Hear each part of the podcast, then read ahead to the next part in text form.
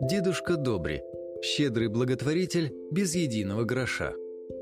Человек, который пожертвовал на ремонт и восстановление храма в Болгарии более 80 тысяч левов, живя на пенсию в размере 100 евро в месяц. Это реальная история жизни дедушки Добри, обычного человека, ставшего для многих самым настоящим святым. О биографии Добре Добрева известно не так уж много. Он родился в 1914 году в селе Байлово, Болгария. Мальчика воспитывала только мать. Отец погиб во время Первой мировой войны. Всю жизнь Добре занимался земледелием, а в 1940 году ему самому пришлось отправиться на войну. Так, во время одной из бомбардировок Софии Добрев практически полностью оглох. После возвращения домой Добри вместе с семьей поселился в небольшом домике в родном селе, проживая там до самой старости. Старика Добри часто можно было увидеть возле храма Александра Невского.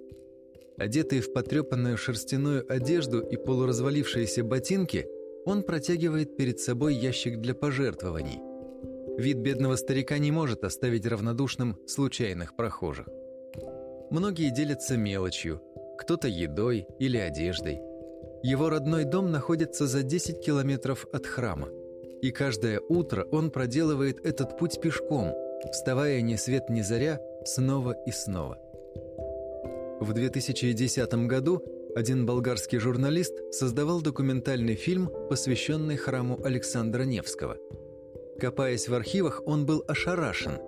Одно из самых щедрых пожертвований, которые когда-либо получал храм, принес именно дедушка Добри. Сумма пожертвования составляла целых 40 тысяч евро. Старик не тратил ни копейки из тех денег, которые давали ему люди. Он полностью отказался от всех благ цивилизации, живя в своем старом домике в родной деревне. Даже когда люди, работающие в храме Александра Невского, решили подарить дедушке новую мебель в знак благодарности, он и от этого отказался. Никому не известно обо всех добрых делах, совершенных дедушкой Добри.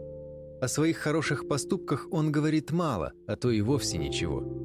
Поговаривают, что старик помог многим нуждающимся в сложной материальной ситуации. Также он оплатил счета одного из монастырей, который мог бы остаться без горячей воды и электричества – на все расспросы дедушка Добри отвечает, что некогда согрешил, а теперь решил загладить свою вину и стать на путь искупления. Пожалуй, так и следует творить добро, ничего не требуя взамен, делая это исключительно от сердца, искренне и великодушно, как это делал благородный дедушка Добри. А благородный ли он? Напишите в комментариях. Очень интересно, о чем эта история – Действительно ли он хотел помочь или просто замаливал свои грехи? Это история про благородство или чувство вины? Про пожертвование или жертву? Прошу вас, без осуждения, просто мнение –